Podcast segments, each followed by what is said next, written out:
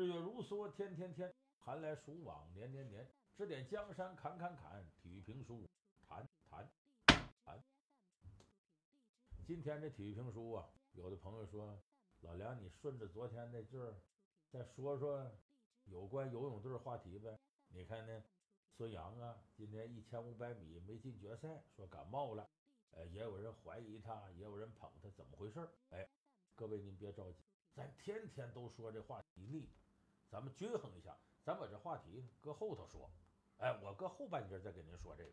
咱们先说什么呢？先说有一个把我气着的事，就昨天晚上啊，回家后半夜，我看了咱们男篮的一场小组赛。哎，中国男篮对澳大利亚这场球把我气着了，怎么着？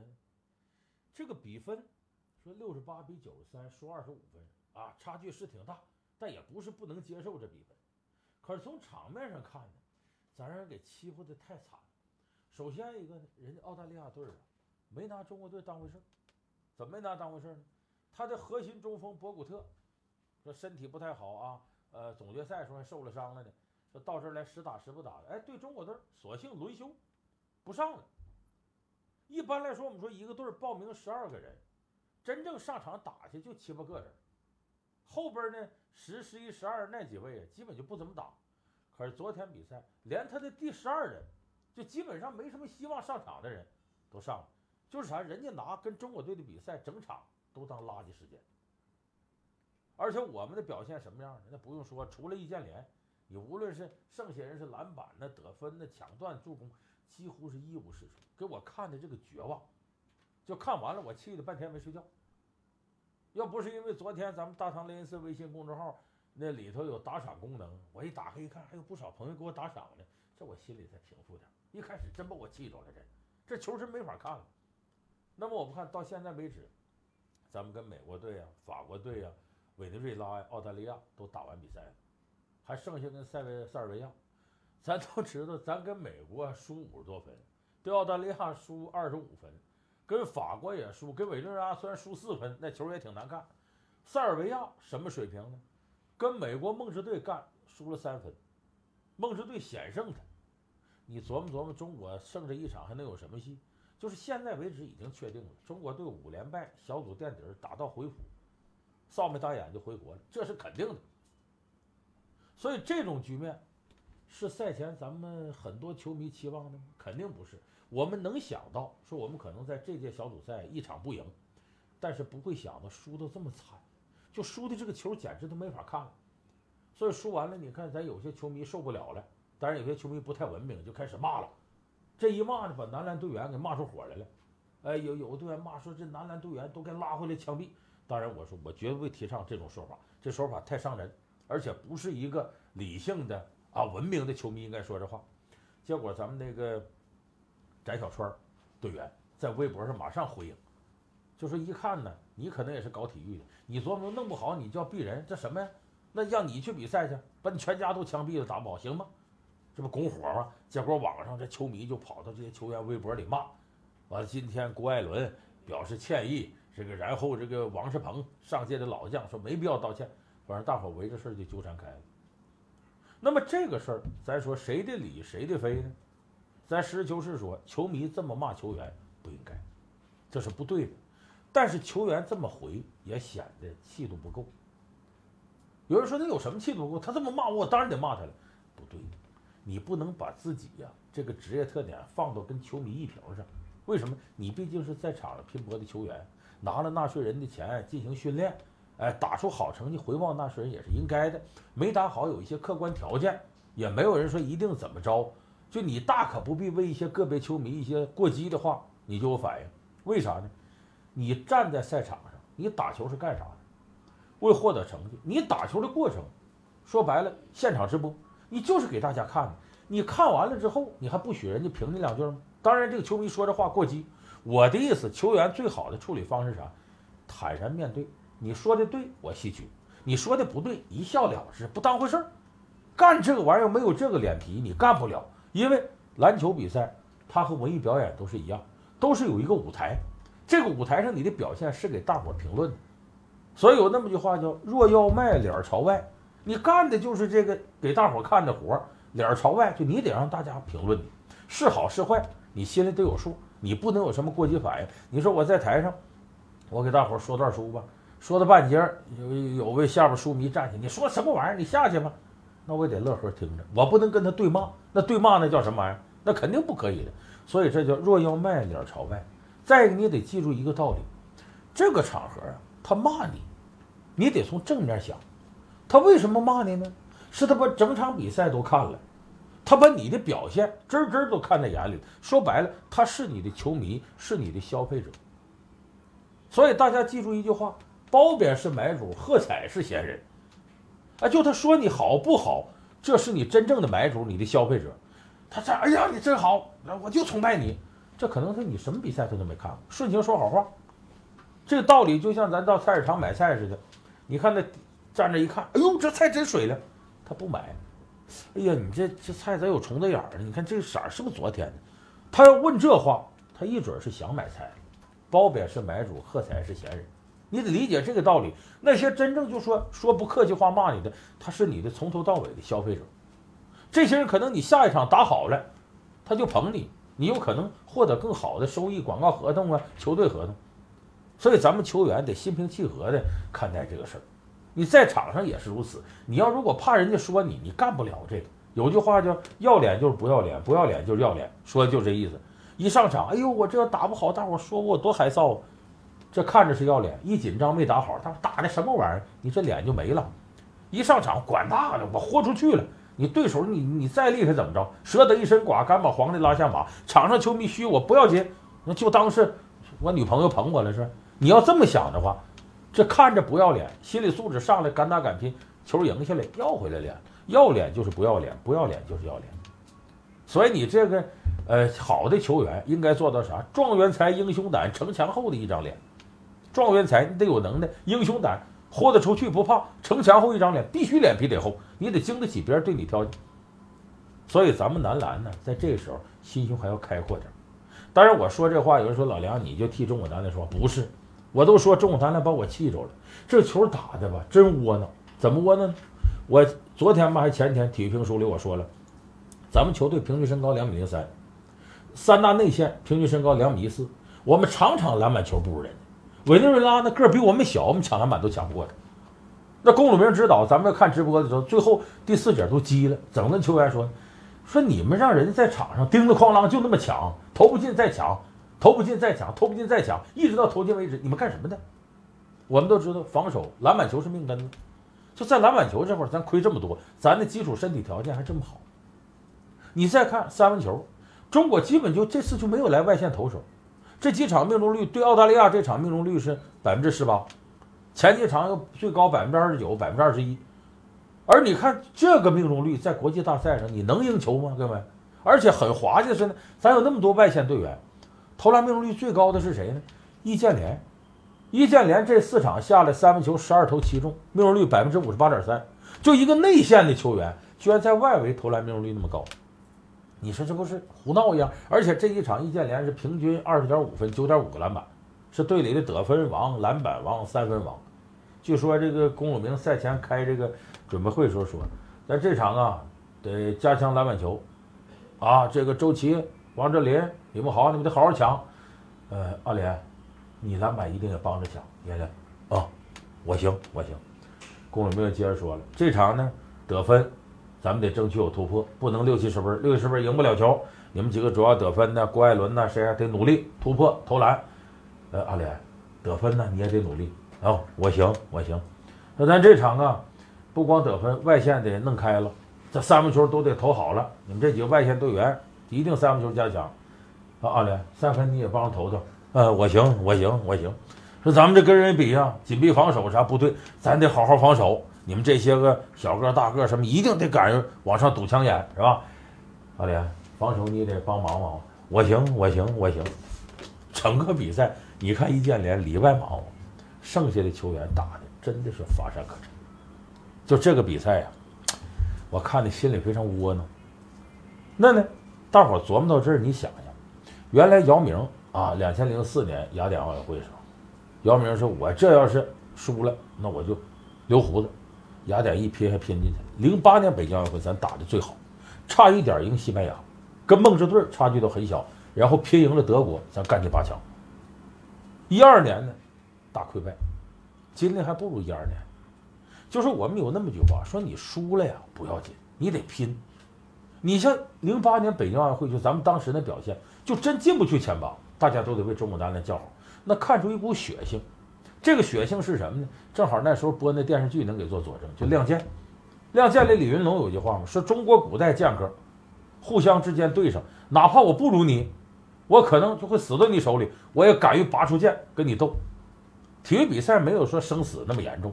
但是你遇到强队，你就觉得哎呀，我打不过拉倒吧，认了吧。你没有这股精气神，你永远不可能成为世界强队。所以这次男篮，我们感觉不仅仅是说这个状态各方面实力不行，拼劲上也弱点，而有的时候显得毛手毛脚的，没有经验，临场的时候情绪起伏变化很大。除了阿联一个人发挥不错，剩下基本上都不行。那么咱得好好总结总结。咱这期我起个题目叫“男篮为什么这个德行”。为啥这样？我就说当初姚明在那时候，那是因为有姚明、大志那一拨人。说白了，这些人对中国篮球有利有弊。有利的地方呢，他们确实水平高，能把中国男篮带一块，往上涨一块。但是弊端在哪儿？由于他们在呀，这篮协包括相关从业者更不琢磨怎么改进中国男篮。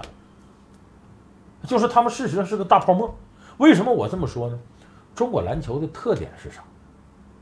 咱有一阵说要搞大型化，你像从九零年开始，蒋彦泉、孙邦两任教练大型化，是为了跟国际潮流，讲到增重二十斤，说这后卫啊也得块头大，也得个高，这个是对，因为你后卫太小呢，视野不够开阔，就是这些方面提升是没问题的。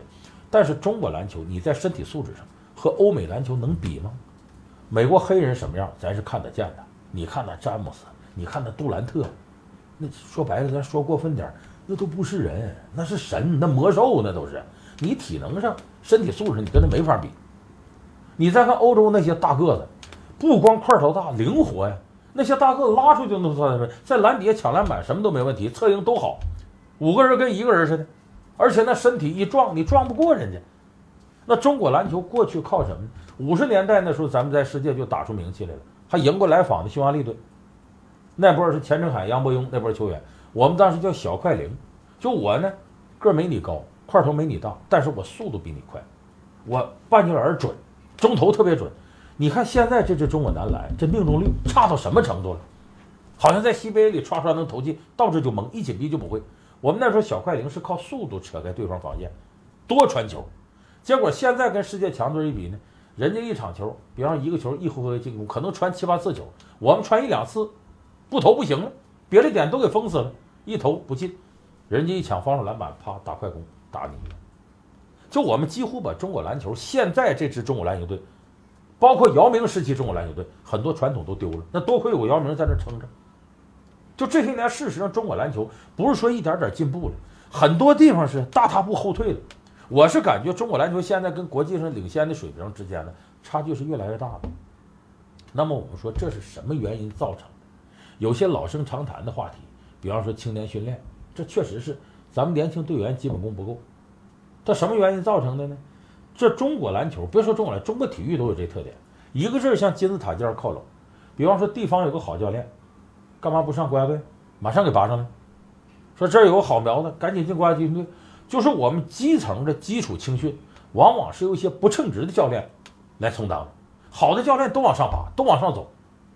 然后一些教队员基本功的教练，往往水平很低，所以中国篮球很多队员基本功是不够的，跑到国家队去还得国家队的领队这教练来教你怎么投篮，这种事儿以前多次都出现过。有人说那国外不是吗？当然高水平得往人往高处走，水往低处流，人当然向这个国家队靠拢。不是，你像美国、欧洲很多篮球队呢都是这样，他的最优秀的教练在基层，哎带这个球员那球员，他真挣钱，他关键。然后到了国家队层面呢，队员早就和基本功没关系了。开始呢就是演练战术，然后找一个战术大师来做国家队教练。那美国就是典型的，美国现在这教练老 K，那就就是一个战术大师类型的，也熟悉国际赛事。等我们呢是好的教练呢，都到了西北各个球队啊，到了国家队各个集训队，在基层有很多教练滥竽充数，所以这青训问题长期以来都没得到解决。还有更主要一点呢，前两天这易建联不说了这么句话吗？说我们到这儿来打比赛啊，是来要赢对方的，不是跟强队打积累经验的。要积累经验应该是热身赛。易建联这说的非常准确，就是我们前头的热身赛跟垃圾也差不多。你别说说之前在国内打那些热身赛，你再想想这几年什么中澳对抗赛、中欧对抗赛，什么斯坦科维奇杯，哪个人家来真正水平高的？就我斯坦科维奇杯，我现场看过好多次，来那个又说澳大利亚队，你想挺厉害吧？一看什么都不是，都不是到二队甚至三队，什么克罗地亚队，其实就克罗地亚青年队来了跟你糊弄，水平还不如那青年队，青年队替补来跟你打的，你说这谁给谁热身呢？经常还整了国外的某支说职业联队来了，就是来捞钱的，到中国来度假来搂你钱的。说为什么会出现这情况呢？是篮协现在啊主导的这种热身赛，是把中国男篮当做赚钱工具，安排在小地方票房捞一把。你要如果请水平太高球队，得有出场费啊，你就不挣钱了。运营这方面的是什么？是篮协委托给英方公司。那英方公司我是公司，我干的买卖挣的是钱，我干啥亏本啊？所以我这热身赛我承包，那我得挣钱。挣钱，你说你请说请来这个呃塞尔维亚队啊，请来法国队，帕克都来，这钱你出不起，只能请个滥竽充数的球队糊弄糊弄，把他打完捞钱走人。你想想，把国家队当买卖干，你这玩意儿他能干好吗？这单，所以这事儿是很要命的。就这些热身赛都不够，连着我们队里的像周琦呀，还包括王哲林都说说，只有我们到海外拉练。两碰美国队又碰澳大利亚队，才觉得这真有用。为啥？你这一辈子能有几回连着三次跟美国队打球？热身赛两次，小组赛又打一回，所以队员很珍惜这机会。可惜这种机会我们在国内在拉练过程当中、训练过没有这个机会，净找些弱队。你说你这时候不跟强队练，你临时到场上，突然对方强度那么大，不会了。所以你看咱们队员啊，这个叫大魔王，那个什么篮板高人，到那篮板球人抢成那个奶奶样。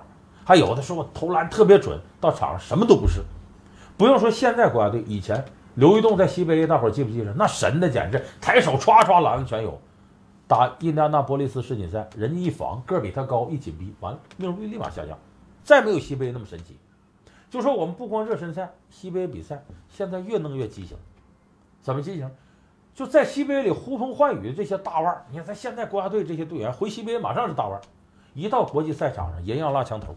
什么都不是，为啥？西北里头这个质量，现在不仅不是说很高水平联赛，是逐年下降的。尤其对这个中国国内球员来说，他什么原因？大量的外援进入，咱们现在为了让这比赛好看呢，或者什么，呃，外援四节六人次，到最后一节上场俩外援，这俩外援有的队还有亚洲名额，你像四川队，还有那个阿巴斯伊朗那个他来了。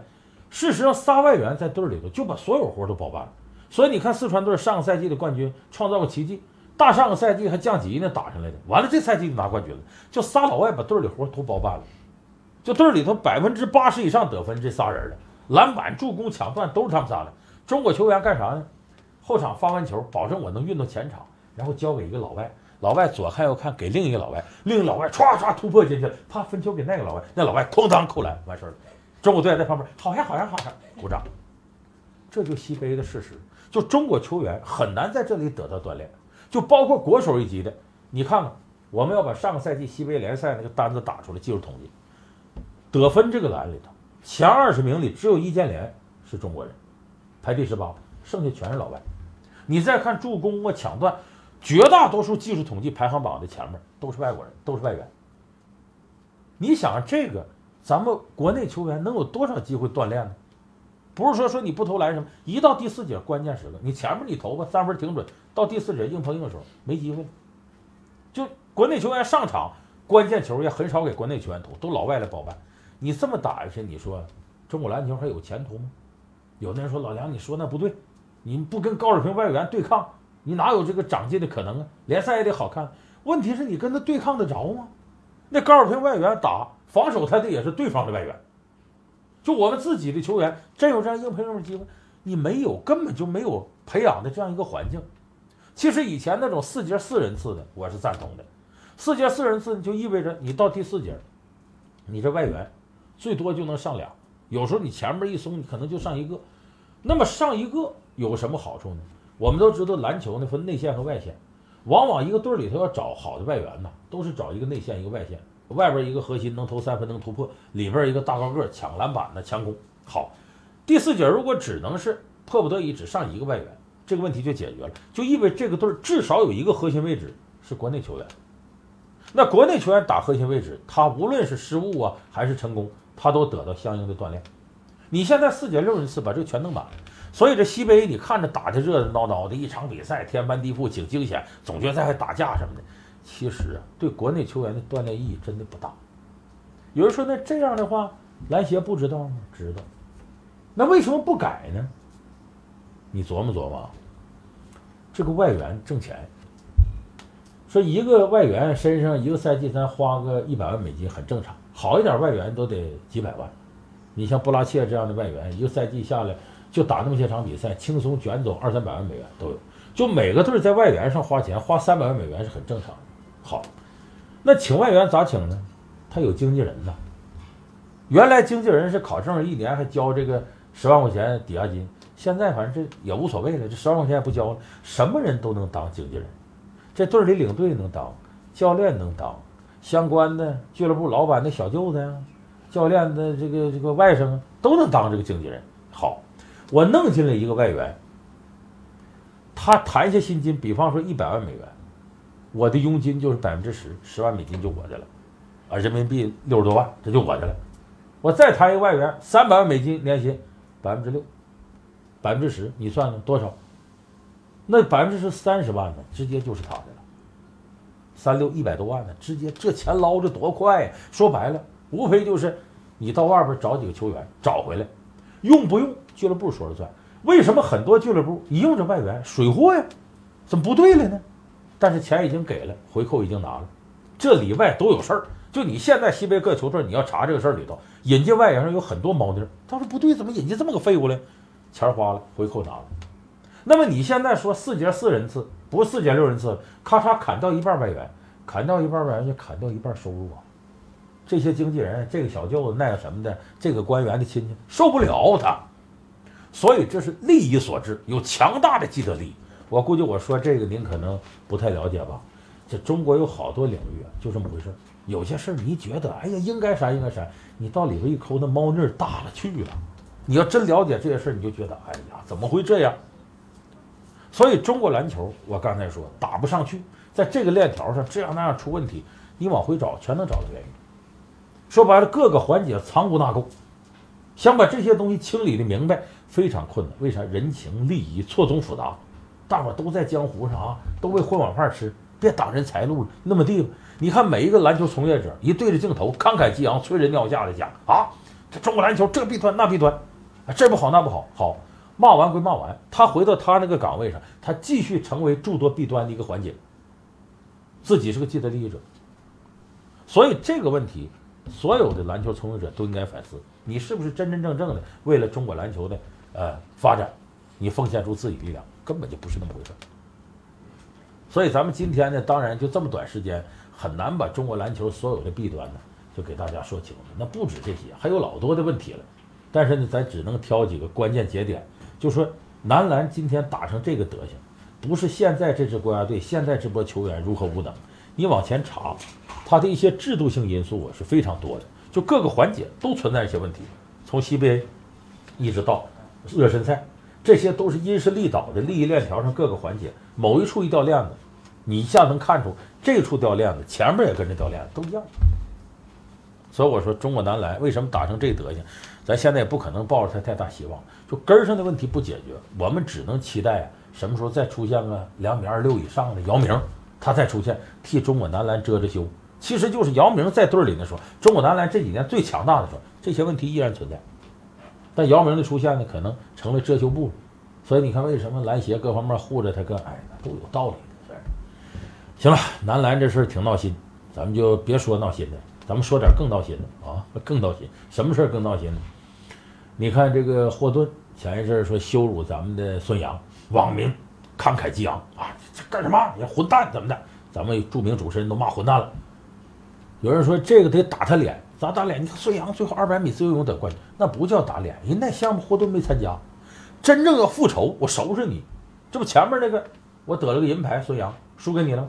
接下来有这一千五百米自由泳比赛，这等游泳比赛的马拉松啊。孙杨过去这冠军世界纪录，我在这比赛把你活动干倒了，这叫打脸，直接我给你伏击。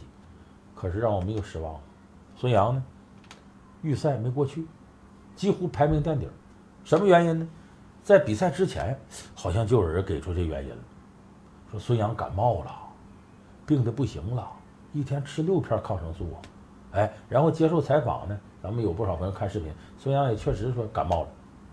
说这没办法，你这个人有旦夕祸福，天有不测风云，你赶上了。咱们平常谁吃五谷杂粮没个病灾呢？哎，可这个事儿呢，在西方人眼中又是个事儿。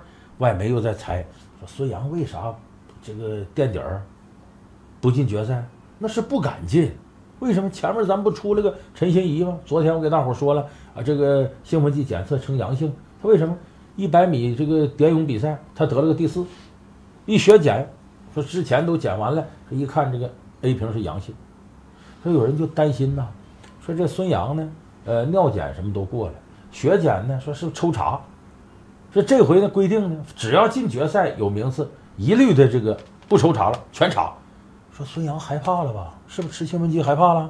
进了决赛啊，要游进决赛，一检查完了，服兴奋剂，原来那二百米的牌都得给取消。所以有人说孙杨害怕了。设计好这扣，前头说我有病怎么着，我又故意退赛，是不是这样？大家别信这个，我也不信。为什么呢？奥运会比赛规定啊，这个 A 瓶、B 瓶尿样还有血检，血检是所有有名次的人都要检，不是抽查。你像孙杨前边，他那个二百米自由泳那个金牌，他完了必须接受这些检查，而且在这个之前来里约之前就已经有过多次的血检、尿检。哎，这叫飞行检查，随时说不定就找你。就如果真是孙杨服了兴奋剂，那时候就能被查出来。包括这次，你要假如说过两天突然说孙杨二百米自由泳兴奋剂检测没过关，那坐实了。但到现在没这个消息，就是他前面所有的检测都是合格的。所以这个事儿呢，要从这个角度怀疑啊，那就有点捕风捉影了。当然这也没办法，谁让你真出了个阳性的呢？人家怀疑你是很正常的。而且这兴奋剂我们也知道，真要服用。很少是个人现象，至少是教练、队员合谋，甚至是集体服用。所以人家从这角度怀疑你孙杨，这有的时候咱也不太好说这个事儿。而且我们过去 真出现过这个事儿，就是说，呃，服兴奋剂啊，怕被检测着，主动的把成绩往后退，不不往前面走。有一年是全运会一个自行车比赛预赛，预赛呢规定呢，前三名的要接受这个兴奋剂检查，结果有个教练呢。这个比赛时候我还在场呢，这教练就给这一个女队员吃兴奋剂，明显吃兴奋剂蹭蹭往前骑呀，把后边人拉一大截子。这教练着急了，别骑那么快，你进前三名咋整？你兴奋剂检测不出事了吗？别别别，喊都没用，对听不见了，吃兴奋剂吃迷糊了，往前。这教练没办法，让旁边开车给我追，他坐在车上追，追到前面等着过来。傻呀你，你这这骑马这这玩意。当时这女队员一看，想起来了。啪就把车停下来，停下来。可这时候他领先后头一大截子呢，没办法，他把自行车转回来往回骑。所有在场人我们哈哈大笑，因为内行的人都明白这咋回事。就这就我们赛场出现过的事儿，你琢磨琢磨。所以你说人家要猜你呀，为了躲兴奋剂啥的，也不是一点根儿没有。尽管捕风捉影的捕着点风啊，是现在孙杨没问题，可是人家这么猜疑你，你看也不是说是人家完全就是凭空编的，因为你这个国家确实出现过这样的问题，我们比赛。所以说这个事儿啊，哎呀，我们也得哎泰然的看待这问题。而且呢，咱们昨天我也给大伙说，兴奋剂从来都是道高一尺，魔高一丈。那魔永远比道高，因为什么呢？这个反兴奋剂啊，总得有兴奋剂它才反。它是一个是程序上滞后，再从科技上呢，现在是反兴奋剂一些专家在研究新兴奋剂，他把你可能检测都堵出来。所以说你别看现在在赛场上，那国外有很多球员，当年你像那美国那刘易斯啊。马里昂·琼斯啊，环法那阿姆斯特朗啊，包括澳大利亚原来那大脚怪索普那些人多牛啊！耀武扬威，我拿多号牌什么的。后来不都因为兴奋剂的事儿，或者是撤的早算捡着了，撤的晚直接就给拿下了。所以我们现在看待这个，呃，兴奋剂和运动员的关系应该是这样的，就是说没有绝对干净的运动员，只有这个阶段相对干净的运动员。如果他这个阶段相对干净。